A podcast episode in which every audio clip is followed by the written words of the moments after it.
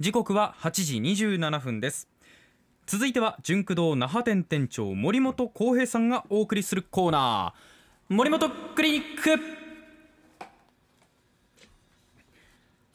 この時間は森本店長が人間のさまざまな悩みを解決に導く本を紹介していきます、はい。この時間スタジオにお越しいただきました森本店長です。改めてよろしくお願いします、どうもおはようございます。おはようございますはーい。はいはい、えーっとね、この間先週ね、あの、ちょっと自分が編著ではい。出した本、えー沖縄人海多面体のストーリーのお話ししましたが、はい。えーまあ純駆動でおかげさまでですね、お。1位をあお1位をと言いなこれがら。あれですか？書店員さんたちがあちょっと店長のもの1にしないとってそ忖度的なものって。ーなんか言いながら若干茶番劇みたいになってますーいやももうもうもう数字に現れてるってことですもんね。ね。えそうですなんね。で弱腰なんですか？それも何？内部の人間が買ってるってこと？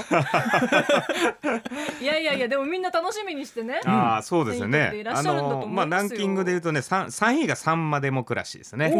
はい、で2位が沖縄魚図鑑、はい。で、えー、1位が、えー、沖縄人海多面体のストーリーという結果にな3つりました。ですね。沖縄の本ですよね、だからね。そうなんですよ。でこれ4位がね、うん。地球の歩き方の沖縄 なんあですよ。すごい。それ全部の沖縄関連。ねえ面白い。もう今週はもう半分半分ですね、はい。ちょうど半分が沖縄ものということで。はい。まあ、沖縄関係の本もね盛り上がってますが、えー明日ですね、うん。えー中浜弘樹さんのはい「週刊リッスン」の方に、お。えー私出させていただくことになりましたのでもしお時間ございましたらですね、えー拝聴していただきたいなと思います。朝10時から放送しているリッスンですけれども、時間でいうと何時とかはい、えー、ます12時台に、えー、ご出演させ出演させていただくということになっておりますので、はい。いはうんよろしくお願いしま。ますそこで本の話もいろいろ聞けるわけですね。ねえ。そうですね、今回ははい、もう聞いていただければ、えー、読みたくなるかなと思います。なんで笑いながら言うんですか？ニヤニヤして何よ、なんか今日自長。分の本紹介するというのは これほどちょっとね辛いもの いや嬉しいことじゃないですか、ねえ。はい、まあちょっとねあのはい。胸を張って、えーおすすめできる本ではありますんでね、はい。もうぜひ読んでいただきたいなと思います。先週この場で購入しました。ありがとうございます。さあ今日紹介していただく本は何でしょうか？はい、えー今日はですね、こうかなりの方が興味を示されるんじゃないかなという一冊です。あなんだ？はい、えー、メイが教える飲酒の科学。あという本なんですよ。飲酒お酒ですね。はい、もはい。うだいぶね、コロナ禍も、えーやや落ち着きつつあるということで、まあ、飲む機会も増えた方多いんじゃないでしょうかね。でまたこういお酒に関してね、えー見直す機会にも、えー結構なったんじゃないかなと思いますよね。はい。家飲みをしてこうねいろいろ気づそうくことってなんですよあるかもしれないですね。家飲みなぜか酔うなとかねそうそうそう。もうなんかいろいろありますよね。ねうんちょっとグルクンさんは今どういう感じで聞かれてるのかなと思いながらそうね。グルクンさん飲めないですもんね飲みどころか僕どこでも飲めないので。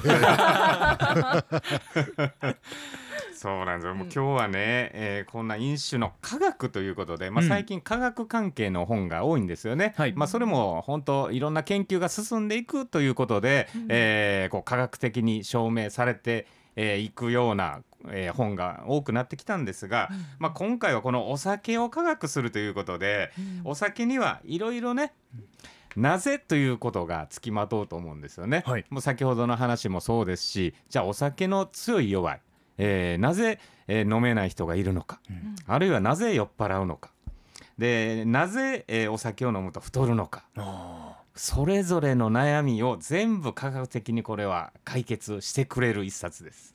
なんとなくふわーっと言われてることが 明らかになった結果だそうとなんですよ。ね。結構ねあの皆さんこうお酒で思ってることって、単なる通説がそのまま語り継がれてることが多かったりするんですよね。うん。じゃあ案外まち科学的な見地からすると間違ってたりすることもそうなんですよ。あるんですね、きっと。じゃあうん。酒はなぜ強い弱いがあるのかということなんですけどね、うんそうまあ、お酒飲むとアルコールが入ります、まあ、この辺りまではもちろんねなんとなくみんなわかると思うんですけど、まあ、飲んだものが、えー今度胃小腸、はい。えー胃小腸に入ります、はい。でその後肝臓に行くんですよね、うん。でこのアルコールというのはアセトアルデビド。はい。アセトアルデヒドヒドうん。というね有害物質が作られてしまうんですよね体の中にね。でこの有害物質を、えーいかに、えー分解するか。これが弱い強いに、えー大きく関わるんですよね。うん。でこの分解するためには肝臓の方でですね MEOS という、まあ、酵素、うんえーこのはこれが働きかけて、えー分解を促進するわけなんですが、うん。えーまず弱い方はこの働きが弱いということなんですよ。あじゃあ僕とグルクンさんはそうなんだ。弱いね。弱いってことになりますね。そうんですよね。うん。でこれがね飲み続けていくと働きが促進されて飲めるようになっていくというのも証明されてます。ああそうなんですね。えー、これは初めて知ったかも。鍛えればっていうことですか？鍛えれば。ねなんかよく言うじゃないですか。グルクンさんも多分言われたと思いますよ、うん。ね鍛えればいいんだってね、で僕なんかもね鍛えて飲めるようになった方なんですよ。はい。ただ結構そういう方もおられると思うんですけど、うん。えー鍛えて強くなった人は、えーちょっとお酒をねやめると。あるいはあの禁酒するとねもう一気にまた元に戻るららしいんです。筋肉と一緒じゃないですかグルクンさん。そうですね。そうなんですよ。まあ今回ね、あのー家飲みでね久しぶりに外飲みしたらなぜか酔っ払ったっていうのもこういうことなんですよね。ああそうですか、うん。じゃあこの酔っ払うという現象はどういうことなのか。うん。酔っ払うというのはもうこのアルコールにまあえその肝臓で分解されるというお話しましたが、はい、えーアルコール成分をねまず胃に留めておけばうん、酔っ払う確率が低くなるんですよね。なのでそれよく言われることがね食べながら飲みなさいって言いますよね。はい、食べなががら飲むと胃にとどまりやすいんです。あーそっから来てるんだ。そうなんです。逆にすきっ腹にハイボールガッと飲んでしまうと美味しいですけどね、あそうなんですか？美味しいんですけど。回りますよねきっとね。すぐにやっぱり肝臓に行ってしまうのでうん酔いやすくなる。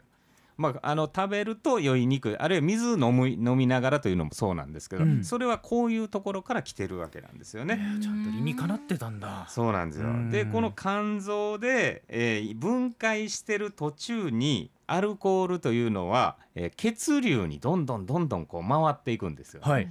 でこの分解が早ければ、うん。えー血流に回る量も少なくなる、まあうんなんかバランスがあるようなんですけどね。はいでまあその辺で、えーまた酔う酔わないというのが決まってくるわけなんですよね。なかなか分解できない人はじゃあ血液にうん入っていってしまって、あそれが赤くなるっていうことになそうでるんですすそうです。はあそうまあ、これだけ聞いてもねあなるほどということいっぱいありますよね。あるある面白いですね。あるいはね、まあ、色がついたお酒っていうのが二日酔いになりやすいとか。はあそうまあ、色がついたでワインやったら赤ワイン白ワインありますよね、赤ワインの方が酔いやすいとか、うん。あるいはウイスキーとジンであればジンの方が酔いにくいとかいろいろあるんですけども、うん本当にここにはたくさん雑学が詰まってますのでぜひ読んでいただきたいなと思います。非。常にキャッチーなね、はい。あのイラストとともに書いてありますので、うん。ぜひ皆さん硬くならずにはい。これをお手元に取っていただきたいなというふうに思います。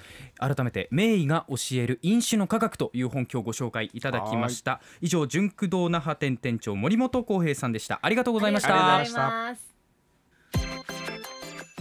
アップのポッドキャストを最後までお聞きいただきありがとうございました。